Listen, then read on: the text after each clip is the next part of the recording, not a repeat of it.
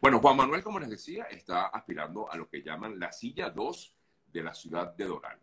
Eh, un poco para quienes vivimos aquí, Juan Manuel, entender eh, cuántas sillas hay en Doral, eh, es decir, qué significa esto de la silla, qué significa, qué es lo que vamos a elegir, por ejemplo, a nivel local, Juan Manuel. Bueno, te cuento, Sergio. Aquí son cinco sillas, incluyendo el alcalde. Es decir, el alcalde es como un concejal más, con un poco más, por supuesto, de representación política, en la cara visible de la ciudad. Es el jefe político, digamos, de la alcaldía y es quien representa a la ciudad en todo a nivel este, condal, estatal y federal. Los concejales entonces están en cuatro sillas, de la 1 a la 4 y cada dos años se escogen dos sillas. Este año toca las sillas pares, que es la 2 y la 4. Solo que hay una particularidad, porque hay una concejal de la silla 1 que aspira a la alcaldía y esa silla queda vacante. Así como queda vacante el cargo de alcalde, porque el actual alcalde eh, fue electo comisionado de Miami-Dade y esa vacante hay que llenarla, porque en condiciones normales en este momento tocarían solo la elección de la silla 2 y 4. Entonces agreguémosle alcalde y silla uno en este momento. Entonces son cuatro votos que tiene que ejercer el elector de Doral para el tema local, más allá de lo que vamos a hablar ahora del tema federal. O sea, de los cinco votos que tendría que escoger el eh, ciudadano que vive en Doral, eh, entonces, mejor dicho, de las cinco elecciones que tendría, solo tiene cuatro. En este momento son cuatro. Tres sillas de concejal y alcalde. Y alcalde. Correcto. Eh, ¿De qué se encargan estas personas? Bueno, mira, la función de un concejal sin duda es legislar, ser un contralor de la administración, eh, preparar, digamos, formalizar, formular el presupuesto de la ciudad, eh, controlar, pues, digamos, que se ejecute.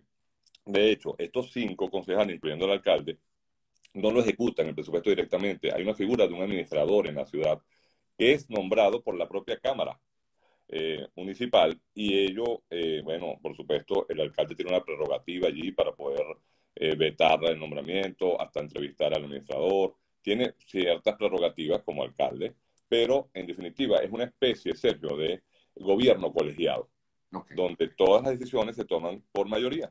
Y para lo mínimo, pues para votar una resolución, eh, aprobar eh, una ordenanza, una ejecución, necesita tres votos como mínimo. Entonces los concejales pues son fundamentales para también el control y la eh, eh, corregir pues la marcha de la ciudad, de lo que se ha aprobado en el presupuesto, vigilar que eso sea así, eh, contratar con servicios contratistas a la ciudad, eh, mantener la calidad de vida. Tenemos muchas cosas que impactan en la cotidianidad del vecino, en el día a día.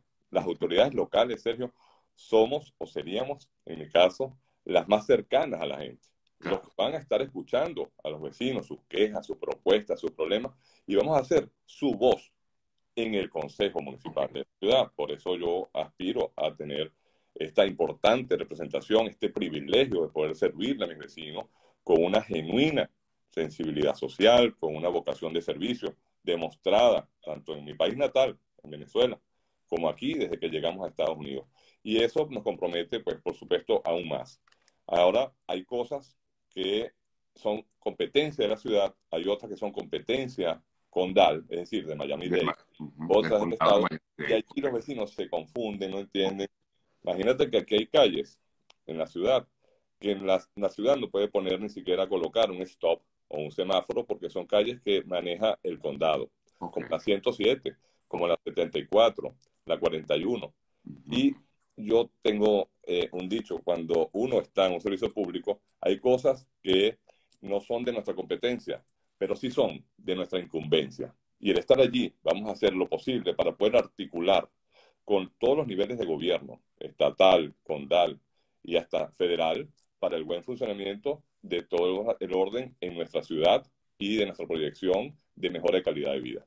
O sea que un concejal, como sería en todo caso el cargo al que aspira en este caso Juan Manuel Sucre, eh, puede hacer cambiar las cosas en cuanto a, las, eh, mm, sí, desde el punto de vista de ordenanzas municipales en, el, en, el, en, la ciudad.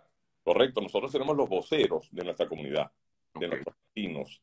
Seremos la voz de ellos en ese consejo para llevar las propuestas que tengan que ver con todos y cada uno de los detalles de nuestra vida diaria, cotidiana, de nuestros servicios, de la vialidad. Nosotros queremos una ciudad más verde, queremos una ciudad más humana, una ciudad del deporte. Tenemos una bandera, Sergio, que es que queremos ver a Doral una ciudad eh, de las artes, que donde el arte y la cultura sea la bandera, el símbolo que representa esta ciudad, que sea conocida no solamente en Miami-Dade y en el estado de Florida, sino nacionalmente en este país como la ciudad de, los, de las artes. Ayer, por cierto, el presidente Trump se refirió de una manera muy noble a nosotros en Doral y a los venezolanos en particular, una ciudad pujante, una ciudad en crecimiento, una ciudad que tiene todo para poder eh, crecer a la par de grandes metrópolis internacionales. Y aquí tenemos la infraestructura hotelera, la infraestructura de servicios, la capacidad, una oferta gastronómica inconmensurable, que podemos perfectamente tener aquí eventos como un festival de cine internacional, eh, festivales gastronómicos, festivales culturales, y le vamos a dar un empuje muy fuerte, muy decidido, porque el talento que existe en Doral es increíble para que esta ciudad levante esa bandera, la de la ¿Y, ¿Y eso de qué manera ayudaría a la ciudad, Juan Manuel? Bueno, imagínate los ingresos que generaría para la prosperidad, el comercio, cómo se fortalecería el ingreso de, bueno, turistas aquí en la ciudad, eh, que, bueno, dinamizarían la economía de la ciudad, la harían mucho más próspera. Y por supuesto mucha gente ha venido pensando ya en mudarse a la ciudad. Y eso hace por supuesto que nosotros eh, tengamos la posibilidad de planificar junto a los vecinos en una visión compartida ese crecimiento. No puede estar de espalda a los vecinos. Ahora, eh, eh, últimamente hemos visto que Doral ha crecido mucho y constantemente está creciendo más y más, pero, mm, o sea, es una de las pocas ciudades de Estados Unidos donde la mayoría de sus habitantes son venezolanos, ¿no? Sí, y cada vez son más, sin duda. Doral hace 20 años, Doral ya el año próximo cumple 20 años como ciudad fundada, se fundó en el 2003. Eh, no era la ciudad que es hoy en día. Es una ciudad con tres calles y unos cuantos pantanos. Ha crecido de una manera muy pujante. Sin duda ha habido algunas fallas en la planificación que han traído algunos colapsos, sin embargo, se ha mantenido a un muy buen ritmo y a una tasa de crecimiento que hace que mucha, eh, mucha inmigración llegue aquí y sobre todo la venezolana. Yo como venezolano vine básicamente aquí con mi familia, con mi esposa y mis dos hijas, precisamente por los colegios. Buscando más educación para mis hijas. Sí, igual nosotros también. Yo me vine por acá, busqué Doral porque hablaban bien de los colegios. ¿no? Es lo que busca aquí, ha tenido pues una excelencia la educación y también, bueno, una ciudad donde te encuentras con tus coterráneos y se hace, por supuesto, mucho más llevadero el exilio, digamos así, de una manera de estar fuera de nuestra eh, patria. Eso nos ha identificado y nos ha creado una empatía con todas las comunidades, que es el crisol, Sergio, que es la fuerza de esta ciudad, su multiculturalidad. Todas las nacionalidades están aquí. Estamos eh, no solamente venezolanos, también está una comunidad importantísima que es la colombiana, que tiene muchos años emigrando, ya desde los años 80.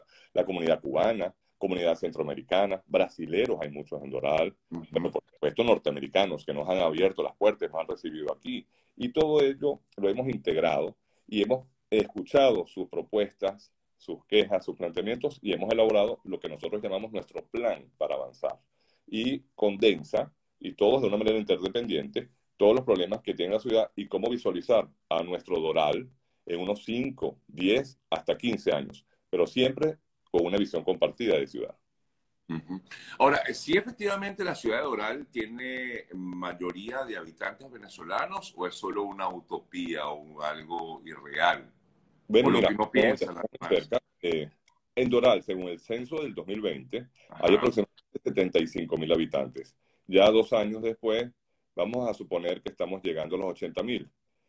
Sin duda, la mitad, casi la mitad, somos venezolanos.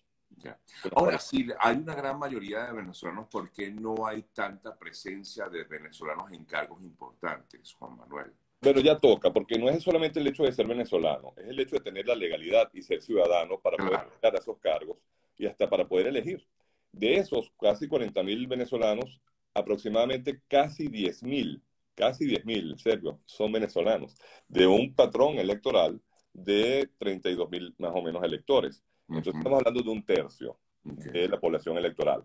Lo que nosotros hacemos el llamado es a unirnos en primer término y a participar, a poder ejercer ese derecho, Sergio, que nos ha sido arrebatado en nuestros países, porque no solamente es el caso de Venezuela, es el caso de Nicaragua, es el caso de Cuba, y que podamos tener la plena seguridad y la confianza en que el sistema electoral aquí sí funciona y nuestro voto sí elige. Y es nuestra responsabilidad como ciudadanos ejercer ese derecho. No podemos delegarlo en, en terceras personas, porque precisamente hemos perdido en nuestros países la democracia por no participar. Mira, Ronald Reagan tenía una frase muy importante que a mí me ha impactado mucho y lo he tratado de transmitir en, todo lo que es la motivación al elector.